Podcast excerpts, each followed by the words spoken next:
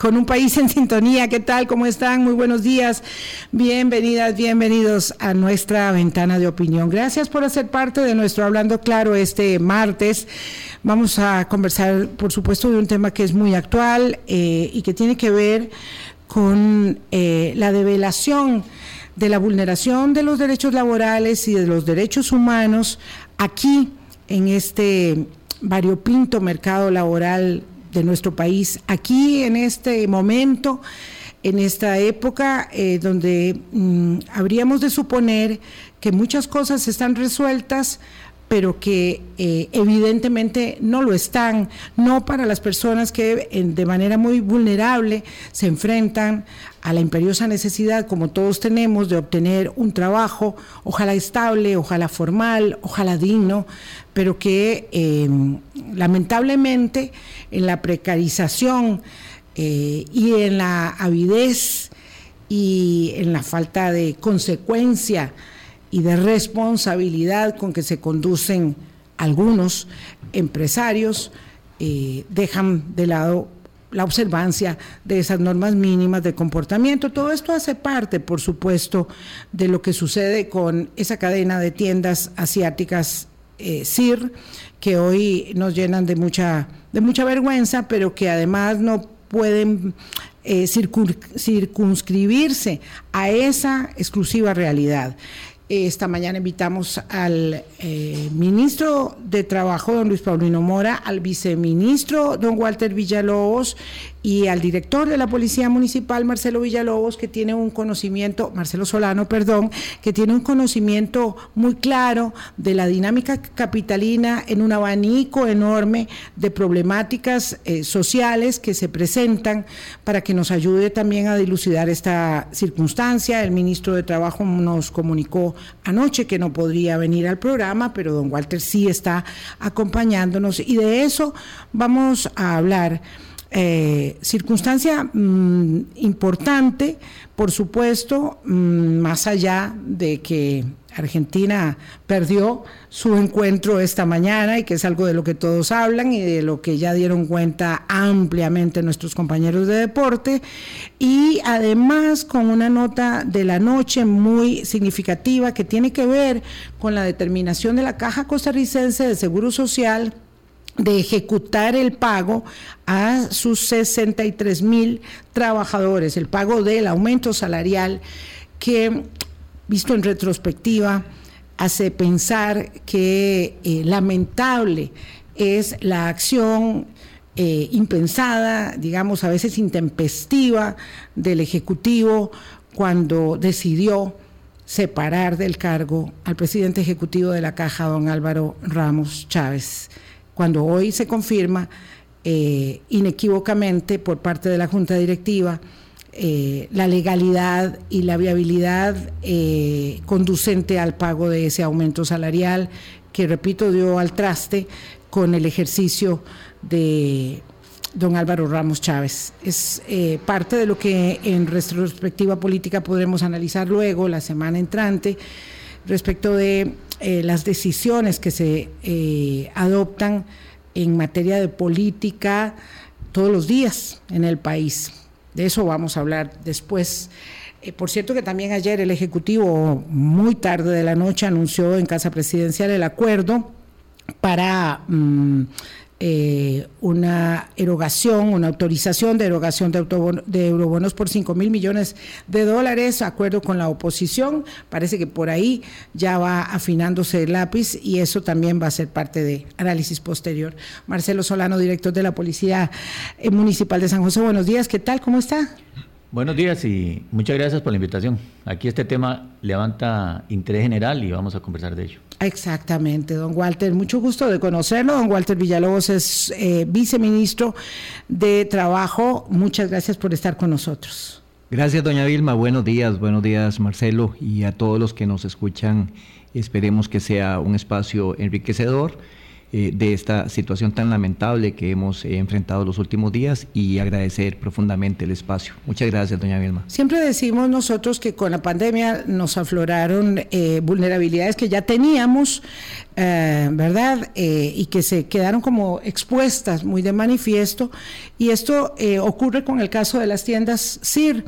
de pronto nos sorprendemos, nos indignamos mucho con una circunstancia que tal vez eh, lo que me preocupa es que eh, no sea exclusiva de ese sitio. Y yo quisiera que mm, a la luz de ese contexto, Marcelo, eh, nos pudiera usted dar su opinión nada más, digamos, de entrada respecto de esa dinámica que en el incumplimiento de las normas básicas hace que eh, se, se, respeten no solo los derechos laborales, sino los derechos humanos, y es algo que ustedes ven muy a menudo observando nada más que el acontecer eh, de, una, de una urbe capitalina como la nuestra, y no digo que esto pase solo en San José, por supuesto, pero que es un espejo eh, de, ese, de ese cosmos mayor que implica la dinámica social laboral en el país.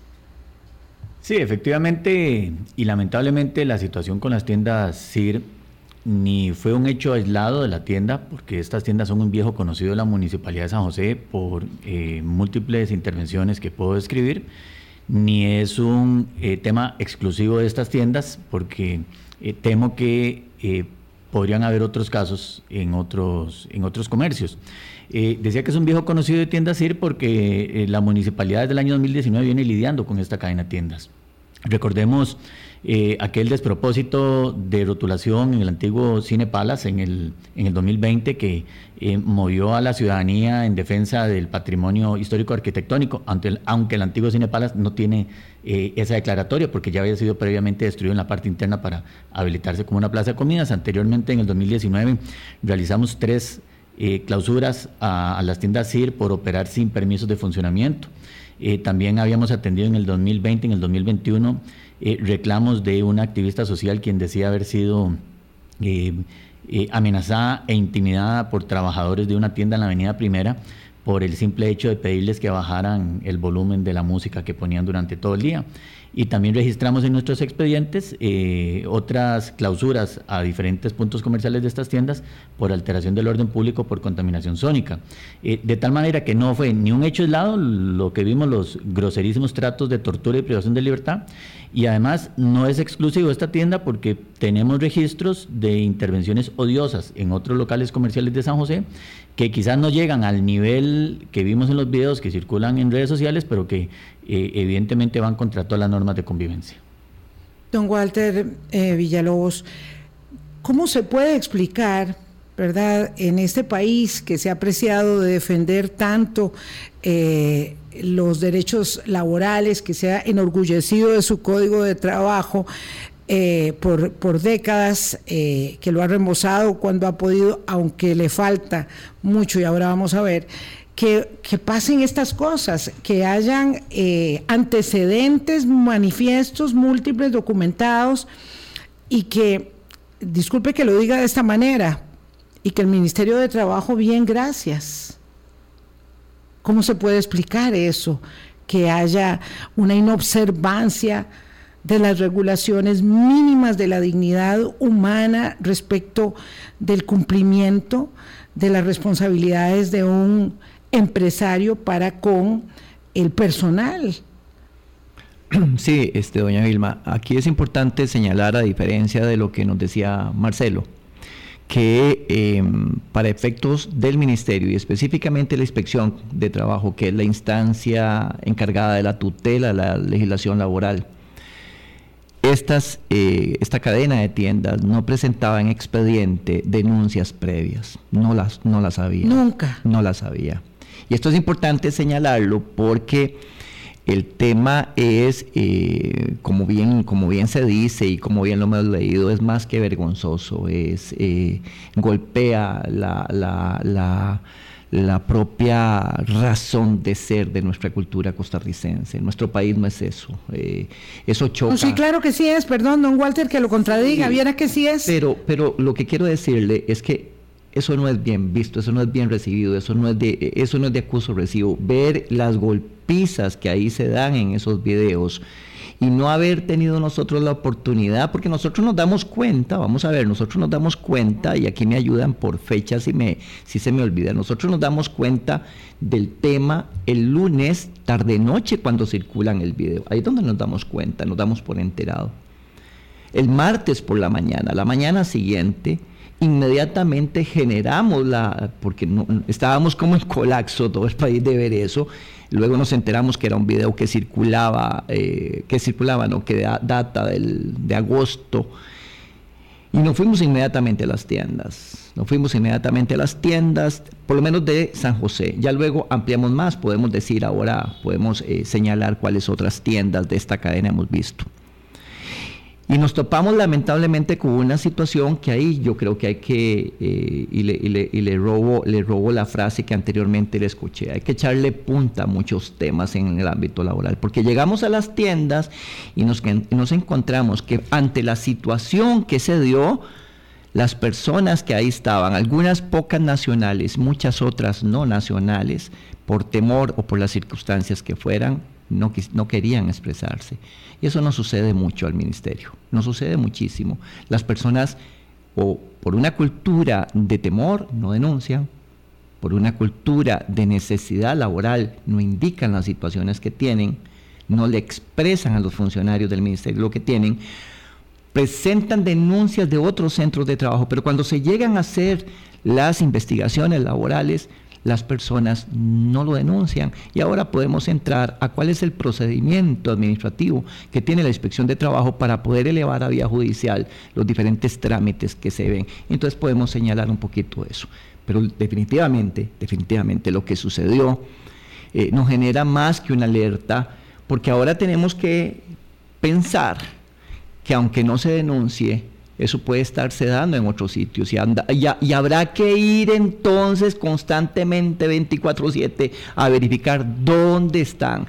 Y con algo adicional, esto que sucedió el viernes por la mañana, en donde podemos trabajar en forma eh, interactiva, varias, claro y coordinada, entonces dice que hay necesidad en muchos otros sitios de hacerlo así en forma coordinada. Bueno, eh, es eh, impresionante que es que esto sea un hecho relevante, que el viernes trabajaron de manera coordinada. Es decir, es casi, eh, es incomprensible que hayan estos, estos universos, estos mundos eh, y estas islas, ¿verdad? Eh, de, de falta de entendimiento y de falta de comunicación frente a esta circunstancia. Don Marcelo Solano, usted decía, todas las intervenciones que tuvieron por contaminación, por eh, falta de patentes, por incumplimiento de diversa índole, nunca llevaron a la consideración, pregunto, de que algo estaba ocurriendo mal en Dinamarca, algo olía mal en Dinamarca, porque esa circunstancia eh, pareciera ser conducente a una, a una serie de incumplimientos. Es decir, ya ahora uno se pregunta si ahí venía mercadería de contrabando, si tienen problemas fiscales, evidentemente los tienen migratorios y evidentemente las personas que consiguen un trabajo no quieren denunciar nada, aunque no les paguen las horas extras, aunque no les den las vacaciones ni las horas de comida necesarias eh, mínimas, en fin. Eso no olía por todo lado, Sí, aquí hay dos, dos consideraciones importantes. Primero, eh, la coordinación interinstitucional no es nueva, se, se, ha realizado frecuentemente, pero se ha realizado hacia objetivos que generan un interés policial. Eh, desde el punto de vista del orden público. Por ejemplo, podemos mencionar, si tuviéramos que hacer una clasificación, tiendas de ropa no están sobre, el, sobre la observación policial desde el punto de vista de control administrativo, porque las acciones interinstitucionales han ido dirigidas a bares, nightclubes, casinos, eh, salas de juego, eh, cuarterías, pensiones, etcétera, locales en donde por su propia naturaleza podríamos pensar que se necesitan acciones interinstitucionales. Es decir, las tiendas estaban fuera del foco porque aunque, aunque uno repite constantemente que ya perdimos la capacidad de asombro, lo cierto es que cuando uno cree que perdió la capacidad de asombro, salen videos de golpizas brutales, tipo tortura, con privación de libertad, y uno repiensa si verdaderamente perdimos la capacidad de asombro, porque eh, son, son hechos impensables hasta antes de observar las imágenes e impensables de que eso esté ocurriendo en nuestro país. La, la, acción de la semana pasada inclusive contó, requirió de la participación de casi 150 funcionarios de una docena de instituciones eh, eh, para poder atender lo que posteriormente ya podemos informar como relevante, por ejemplo, que de 110 empleados que ven en esas tiendas, casi 40 fueron trasladados a migración por condición migratoria irregular y que de las 13 tiendas fiscalizadas, de las 18 tiendas existentes en San José, 13 resultaron clausuradas. Imagínense una cadena comercial que en un día se le clausure el 70% de sus puntos comerciales.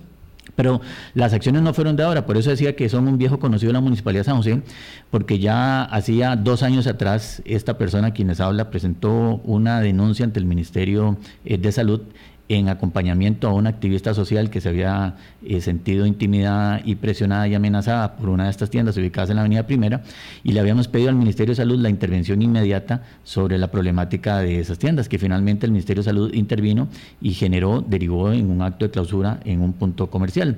Y también hace dos años eh, trasladamos un expediente a la Defensoría de los Habitantes eh, haciendo una compilación completa de lo que estaba ocurriendo en estas tiendas para que la Defensoría de los Habitantes pudiera eh, liderar, si fuera el caso, una acción interinstitucional del Estado para poder visualizar, para poder atender la problemática que lamentablemente eh, eh, ya es de conocimiento público desde la semana pasada. las intervenciones realizadas a las tiendas CIR por cuenta de la Municipalidad de San José han sido frecuentes. podemos contar una, larga lista de, intervenciones que derivaron en actos de clausura. Eh, quizás, eh, quizás eh, tal y como lo anunció la, municipalidad, hará falta revalorar si conviene o no la, la, suspensión definitiva de, los permisos de funcionamiento, pero esa no es una decisión que se puede tomar a, a primera decisión porque corresponde a un procedimiento que es, lo digo yo aquí en estos micrófonos, verdaderamente engorroso engorroso, por no decir eh, eh, imposible, y, que tiende a obstaculizar la acción, digamos, de la, de, de, la, no sé si de la justicia, pero de, la legalidad eh, y, que, y, que, y, que, y que prohija de alguna manera eh, los intereses empresariales. No, claro, claro, y para que, la, para que la gente que nos está escuchando pueda tener una dimensión, eh, de las 18 tiendas que están en San José, las 18 tiendas no son de la misma persona. Hemos identificado al menos siete administradores que se identifican como dueños de cada uno de los puntos comerciales, cual suerte si fueran de franquicias. Es decir, no podemos ubicar a una única persona que sea dueño de toda la cadena. Entonces, cuando se dice que fue detenido un sujeto de 26 años, que además a mí eso me sorprende sobremanera, que una persona, vamos a ver, póngase cualquiera en la tesitura de un eh, empresario para decir que uno a los 26 años es capaz de ser dueño de una cadena de tiendas, porque fue el que detuvieron ayer, el, el sujeto este, Lin, que tiene 26 tiendas y uno dice, ¿qué clase de, capital y de dónde y cómo? ¿O es que es nada más la cara de eh, eh, múltiples intereses que son realmente los dueños de esa empresa donde ahora uno no sabe si lo que venden es ropa o lo que hacen es lavarla. Bueno, qué, dicha que usted mencionó, yo, yo eh, me resistía porque también aquí hay gente que luego le, lo califica uno de adultocentrista pero la persona que tiene el OJ tiene 26 años y se identifica como dueño de la cadena de tiendas. Y bien lo apunta usted, pero si, si sacamos las edades de los otros 6 o 7 administradores de las 18 tiendas, todos están en una edad parecida. Tenemos un administrador de 21 años, uno de 24, uno de 25, uno de 30, uno de 34 y se presentan como dueños de una cadena de tiendas. Eh, por eso, por eso es que no podemos identificar ni podemos una, una red mafiosa. No podemos irnos sobre una sobre una, una única persona física porque eh, estamos frente a una eh, complejidad empresarial en donde hay diferentes niveles de responsabilidad en cada uno de los puntos comerciales. El día del operativo inclusive tres tiendas no se pudieron cerrar porque todo está en regla tiendas que tenían absolutamente todo en regla, no había nada, que intervenir. Don Walter Villalobos, viceministro este, de Trabajo, por favor. Eh, eh y encaminado en esta misma línea, Marcelo, eh, las tiendas con personería jurídica distintas unas de otras, lo cual no nos ha hecho fácil también para nosotros como ministerio eh, hacer una entrega de lo que corresponde en el trámite de procedimiento de una sola forma porque son distintas. Con esto quiero decirle, que no es lo mismo la personería jurídica de la tienda que está allá en Pérez Celedón con respecto a una de las tiendas que está aquí en San José. Y entre tienda a tienda en San José tienen personerías eh, jurídicas distintas. ¿Cuántas tiendas hay en el país, don Walter? por lo menos de momento, yo como ministerio ya llevo 21 tiendas registradas en visitas de inspección. 21. 21 que está... Que, ¿En las cuales en, San José hay? 18. 18. 18. Que no ¿En Cartago? Que no he visitado las 18 en San José.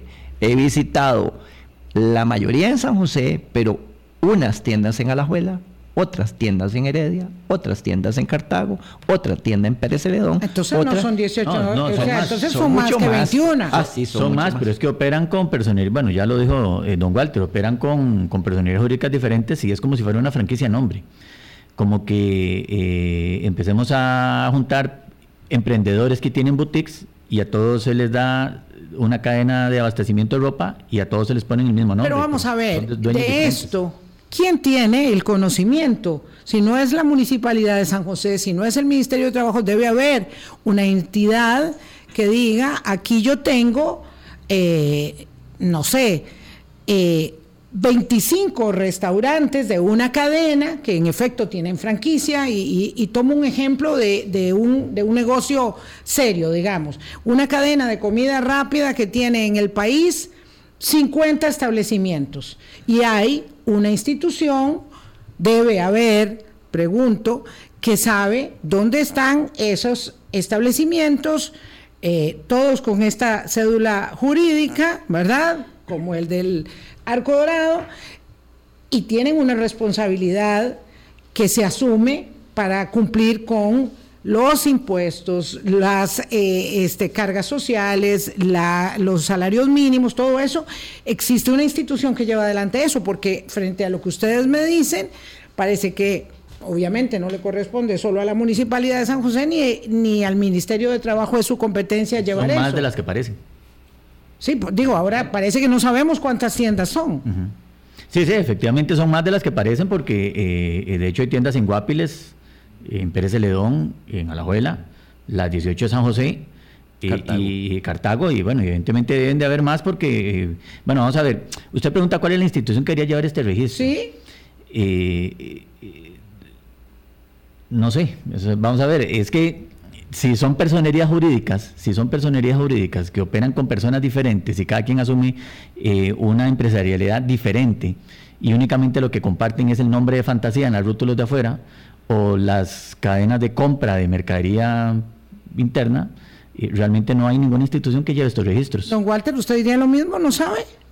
Yo pensaría que la única manera de poder eh, determinar es en un cruce de información con el registro nacional para para poder tener, o con las patentes municipales de las diferentes entidades municipales para poder determinar si son pero no hay una institución, o sea, pero eso es post, ya esto estamos hablando de la, de la, de, la, de la auditoría forense. Antes de eso no se sabía, no se sabe. No, no, no, no. no, no, Entonces quiere decir que en este país, alegremente, alguien instala una cadena de distribución, eh, y lo voy a decir con estas palabras.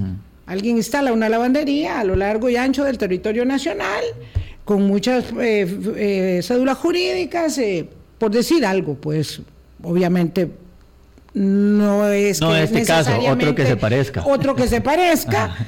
Y no pasa nada porque yo soy dueña de una usted de otra y usted de otra en diferentes puntos del país pero compramos la mercadería juntos la distribuimos juntos que, estamos hablando, ya, digamos, ya estamos hablando en estas condiciones de un trabajo de inteligencia policial eh, que, que, no es un registro específico que se lleve en las vías ordinarias, pero que cuando hay un interés policial, efectivamente sí hay una institución que es el Instituto Costarricense contra las Drogas, que tiene unidades de inteligencia financiera, que eh, transversalizan información de aquellos objetivos policiales. bueno, y el Ministerio de Salud en su competencia, y el Ministerio de Salud en su competencia debe tener registros de los permisos de funcionamiento de cada, de cada local, de cada local.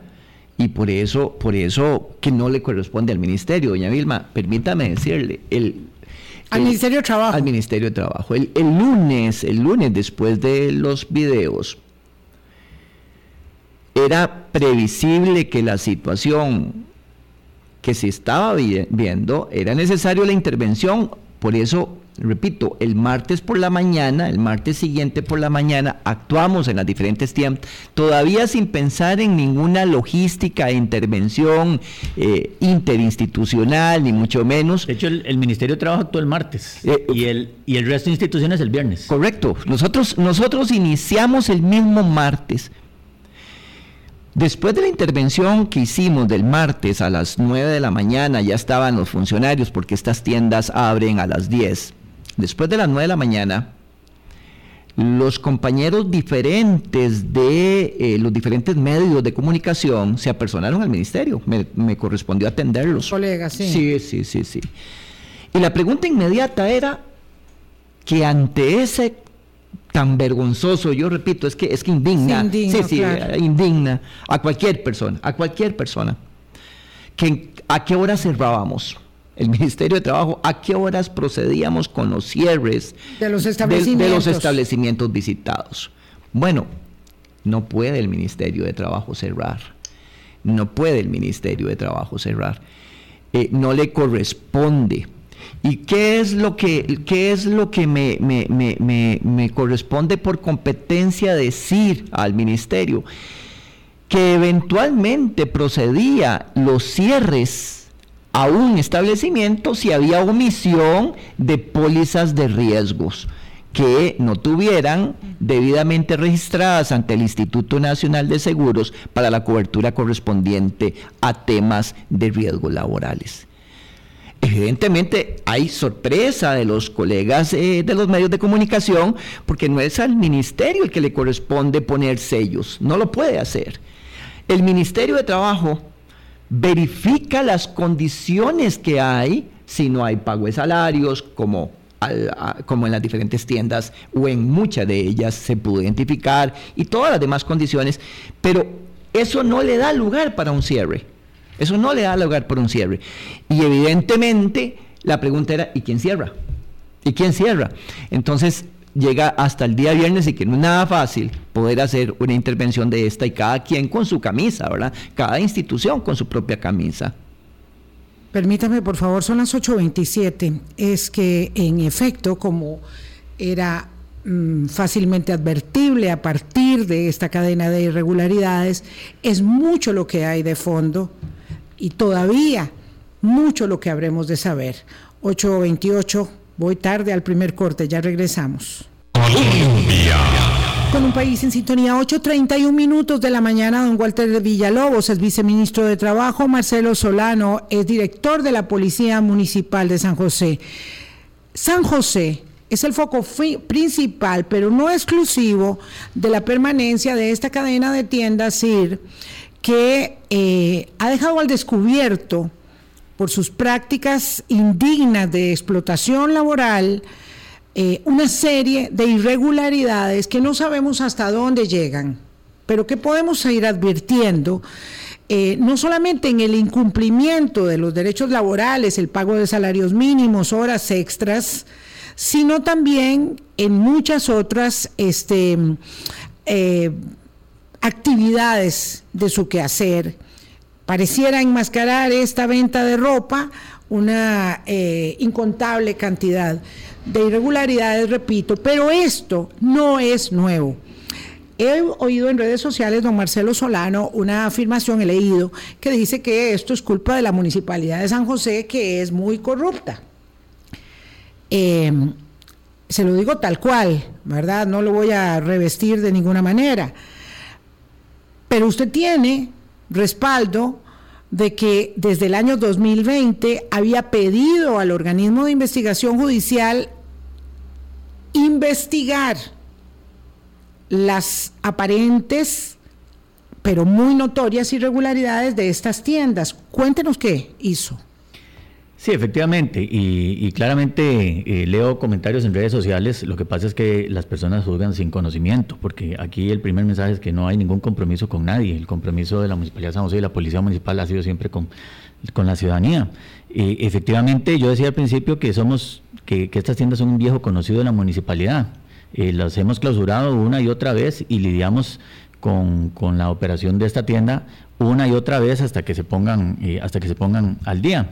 Eh, y como usted bien lo apunta, doña Vilma, en junio y en agosto del 2020, este servidor, como responsable de la Dirección de Policía Municipal de San José, presentó sendos informes al organismo de investigación judicial para que se eh, iniciaran las investigaciones que corresponden, cuyos detalles evidentemente no puedo compartir el micrófono, pero que eh, ya generaban interés policial por la eh, operación de esta cadena de tiendas CIR y su rápida apertura de decenas de locales comerciales en una zona geográfica pequeña, con tiendas que se ubicaban muy cerca una de la otra y que vendían el mismo, la misma mercadería, lo cual hacía presumir con un alto grado de certeza de que podría ser de interés policial policial eh, investigar los orígenes de los capitales que permitían la apertura de esta gran cantidad de tiendas. Estoy hablando de informes presentados por Policía Municipal de San José en junio y en agosto del 2020, cuando empezamos a lidiar con estas tiendas y después de esto derivamos en gran cantidad de clausuras por diferentes normativas administrativas que venían incumpliendo. Usted ya sabía entonces que habían varios propietarios, que esos propietarios también habían empezado a hacer esa actividad, digamos, al margen del de, el derecho laboral porque habían entrado aquí como turistas. ¿Usted sabía todo eso y todo se lo comunicó al OIJ? Sí, señora. Eh, hicimos un trabajo de inteligencia a detalle en donde logramos identificar a los responsables, al menos a los responsables visibles. Me temo que hay eh, niveles superiores eh, empresariales de esta cadena de tiendas que quizás, que quizás Claro, no personas de 21 años, de 23 o de 25, de 26 años que sean los aparentes dueños. Y, quizás los, los dueños, los dueños, los, los, los, ni siquiera están en el país. Eh, y tienen aquí a una camada de administradores, testaferros de tercero o cuarto nivel en las cadenas de jerarquías administrando los puntos comerciales. Pero hicimos una investigación, una recopilación con datos de inteligencia eh, y pusimos en manos del organismo de investigación judicial eh, información relevante que debería, debería permitir un avance rápido en las investigaciones. evidentemente yo en estos micrófonos eh, porque además no me corresponde ya hablar sobre el trabajo judicial, eh, pero en estos micrófonos no se pueden compartir detalles de las investigaciones, pero eh, evidentemente, y para que los radioescuchas tengan esa, esa claridad sobre cómo hemos actuado con transparencia y solidez en este caso. Desde el año 2020 presentamos dos informes completos de la operación usted no, nos, usted no nos puede compartir los detalles, pero nos puede decir si el OIJ le respondió a su denuncia, le dijo que iba a hacer algo, ¿usted supo si hizo algo? Sí, avanzaron, eh, avanzaron en una investigación sobre los datos que compartimos que tenían que ver con permisos de funcionamiento, calidades de los administradores, eh, datos, datos de interés policial sobre, eh, sobre la operación de las tiendas, ubicaciones, eh, calidades de las personas que se, se, identificaban como responsables, fechas de apertura de las tiendas, ubicaciones geográficas. Esa información, unos meses después conocimos que habían funcionarios judiciales detrás de la información, pero esto data del año 2020. ahora estamos en estos micrófonos respondiendo frente a los hechos graves de la semana pasada, prácticamente dos años, dos años después. Dos años después. Sí, porque casualmente, casualmente uno de los videos según tengo entendido, es del 2020. Es el video de la golpiza que se le da a uno de los varones. hombre que tiene la cabeza abierta. Eh, el, que, el que le dan, permítame decirlo en su micrófono, doña Vilma, el que le dan a patadas. El, el kung fu. El, kung fu. yo, dije, artes marciales. Al otro. sí. Bueno, y en febrero de este año también Policía Municipal de San José intervino en una de estas tiendas porque eh, los trabajadores agarraron a golpizas a un habitante de la calle que estaba sustrayendo. No estoy defendiendo la sustracción, pero tiene que imperar la ley. Sí, correcto. Claro, por supuesto que no es una manera. Pero por el, supuesto. el habitante calle fue trasladado por Cruz Roja en condición grave a un centro hospitalario por la golpiza, se presentó al Ministerio Público a dos trabajadores en condición de aprendidos y la tienda quedó, eh, quedó clausurada. Don Walter Villalobos, viceministro de Trabajo, de la misma manera que se ha señalado a la Municipalidad de San José y que don eh, Marcelo ya explicaba qué es lo que ha hecho, eh, se ha señalado que dónde está la inspección laboral del Ministerio de Trabajo que si la respuesta siempre es atinente a que faltan inspectores, no hay recursos, la inspección en efecto no tiene dientes, no tiene colmillos, ¿es ese el problema en este caso eh, o como usted lo explica? Vamos a ver. Eh, nuestra legislación laboral, doña Vilma, usted lo dijo hace, hace un espacio, es, una, es algo de lo que los costarricenses desde los años 40 hemos venido teniendo una bandera de respuesta de luchas sociales que hoy todavía sigue siendo eh, una carta de presentación.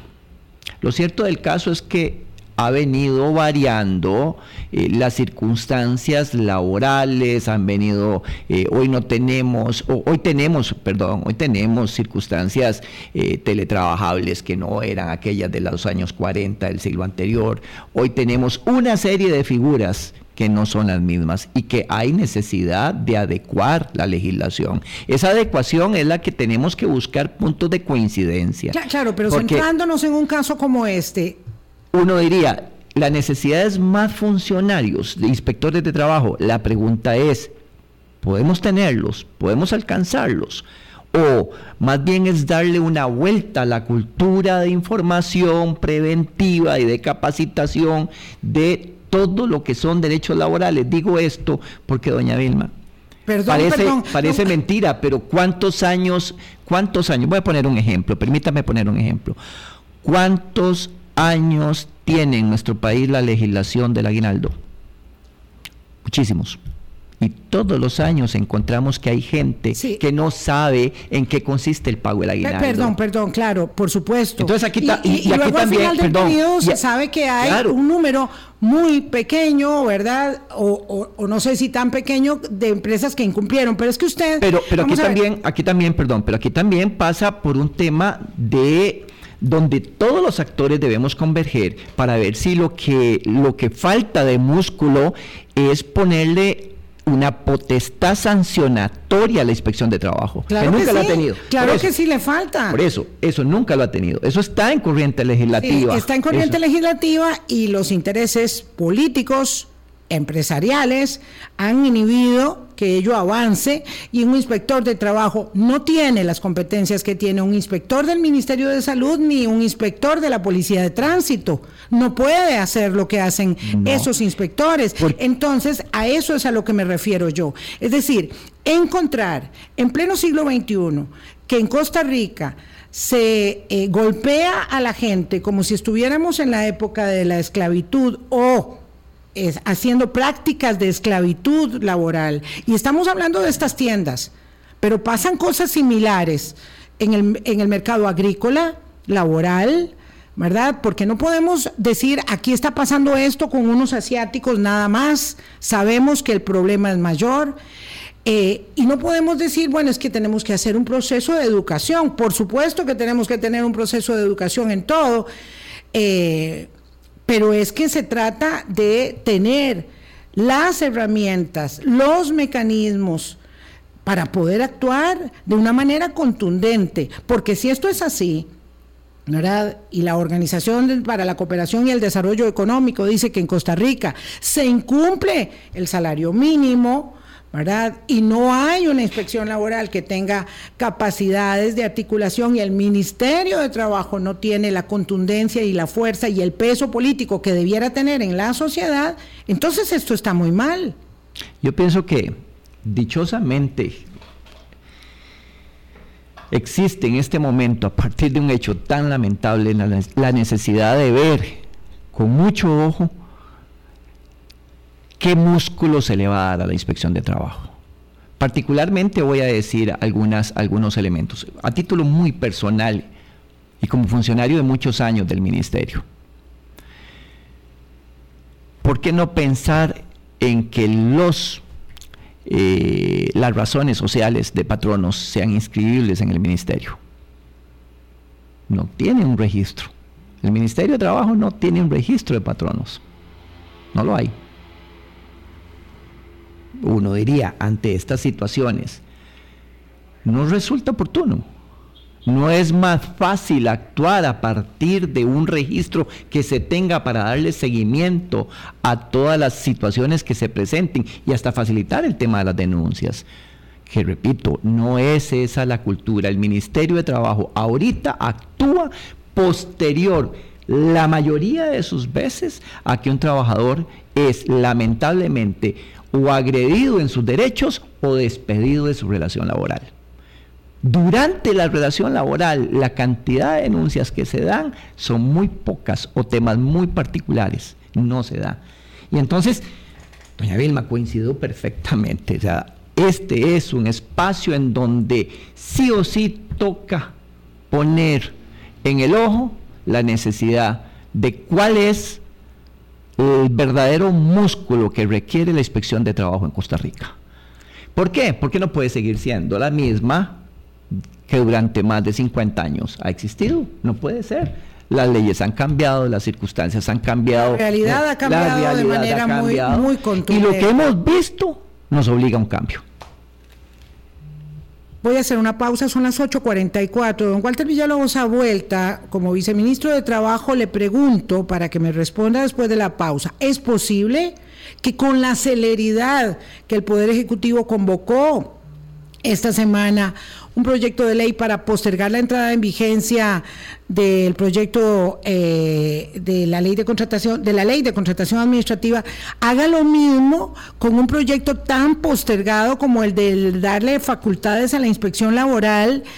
Es que todo ha girado en torno a las jornadas 4-3 y nunca en torno a la inspección laboral y ese proyecto de ley que, repito, está en la Asamblea Legislativa y que no quiere ser avanzado por intereses, vaya usted a saber, pero uno podría pensar que se quieren escapar de la em, regulación, eh, pues los que tienen la potestad de contratar. 8.45, ya volvemos. Colombia con un país en sintonía. Son las 8.47 minutos de la mañana. Nos va a quedar faltando tiempo, nos va a faltar para abordar este tema tan complejo. Desde el punto de vista de la inspección laboral, nada más considerando eh, la vulneración de derechos laborales y humanos de este caso, que ya entendemos va mucho más allá eh, de esa vulneración grosera, indignante,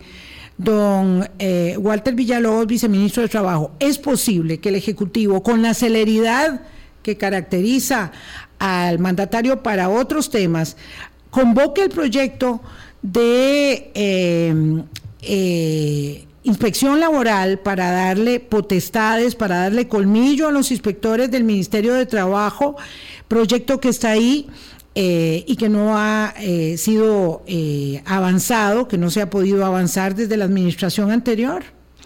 Doña Vilma, yo soy del criterio de que hay una cosa que coincidimos, hay una necesidad de que la inspección de trabajo en Costa Rica tenga una mejora sustancial.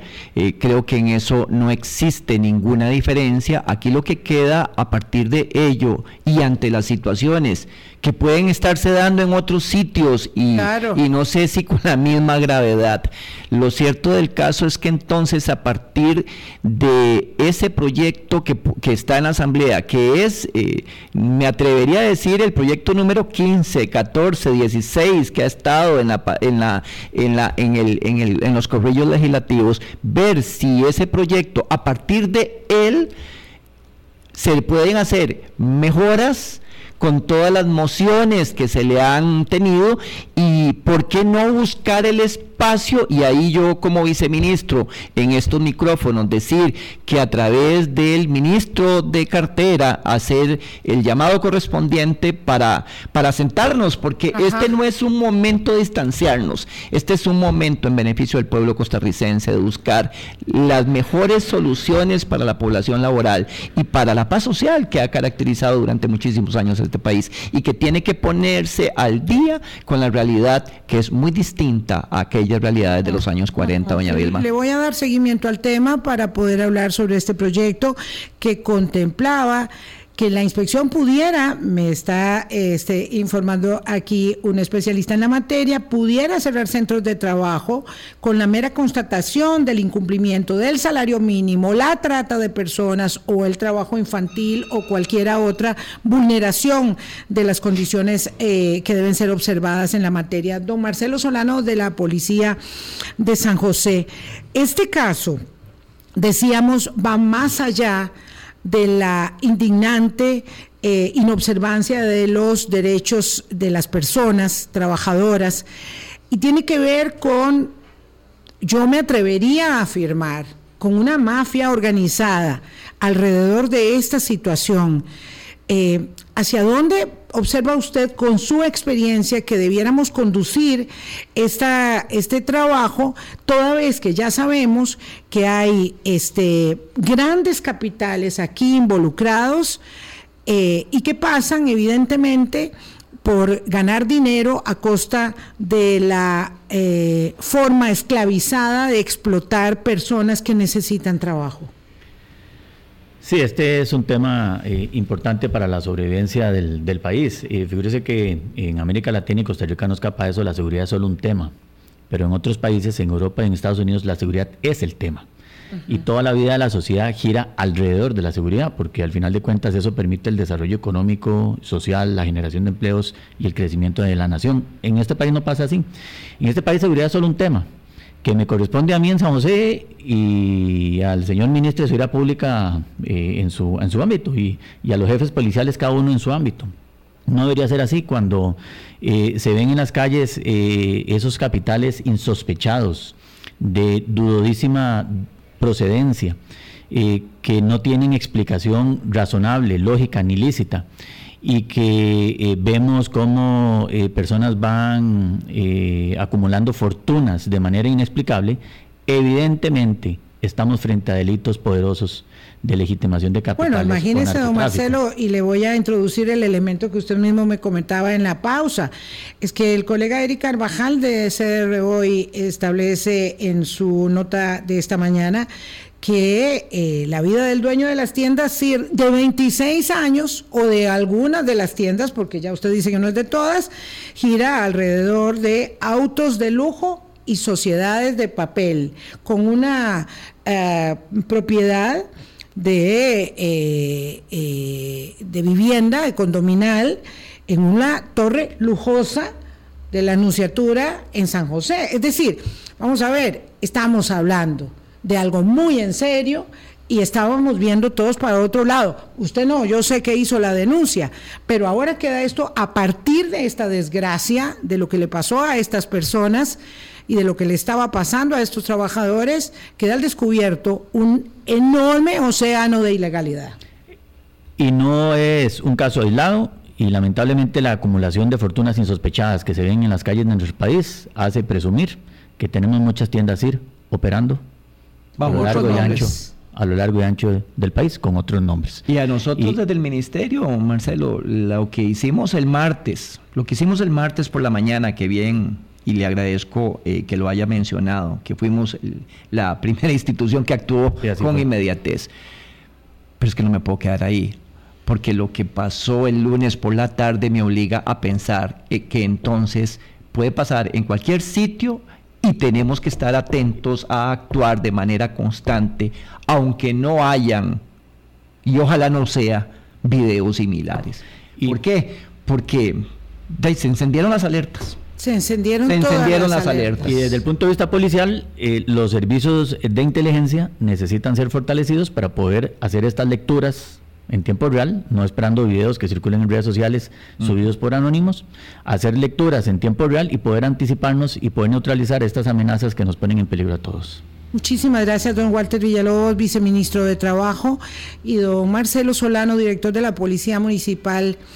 Este eh, grosero de eh, golpe de, de, frente en la cara que tenemos eh, respecto de este caso nos pone de manifiesto que este también, que este también es el país en el que vivimos, que esta también es la Costa Rica en la que vivimos, aunque no nos guste el espejo, y tenemos mucho que actuar y mucho que hacer en la dirección correcta y ojalá los diputados en lo que les compete puedan avanzar con el tema de inspección laboral sabiendo que ese es solamente una de las aristas de esta compleja problemática que vivimos hoy a partir de la grosera develación de la explotación y la esclavitud y las golpizas en las tiendas CER.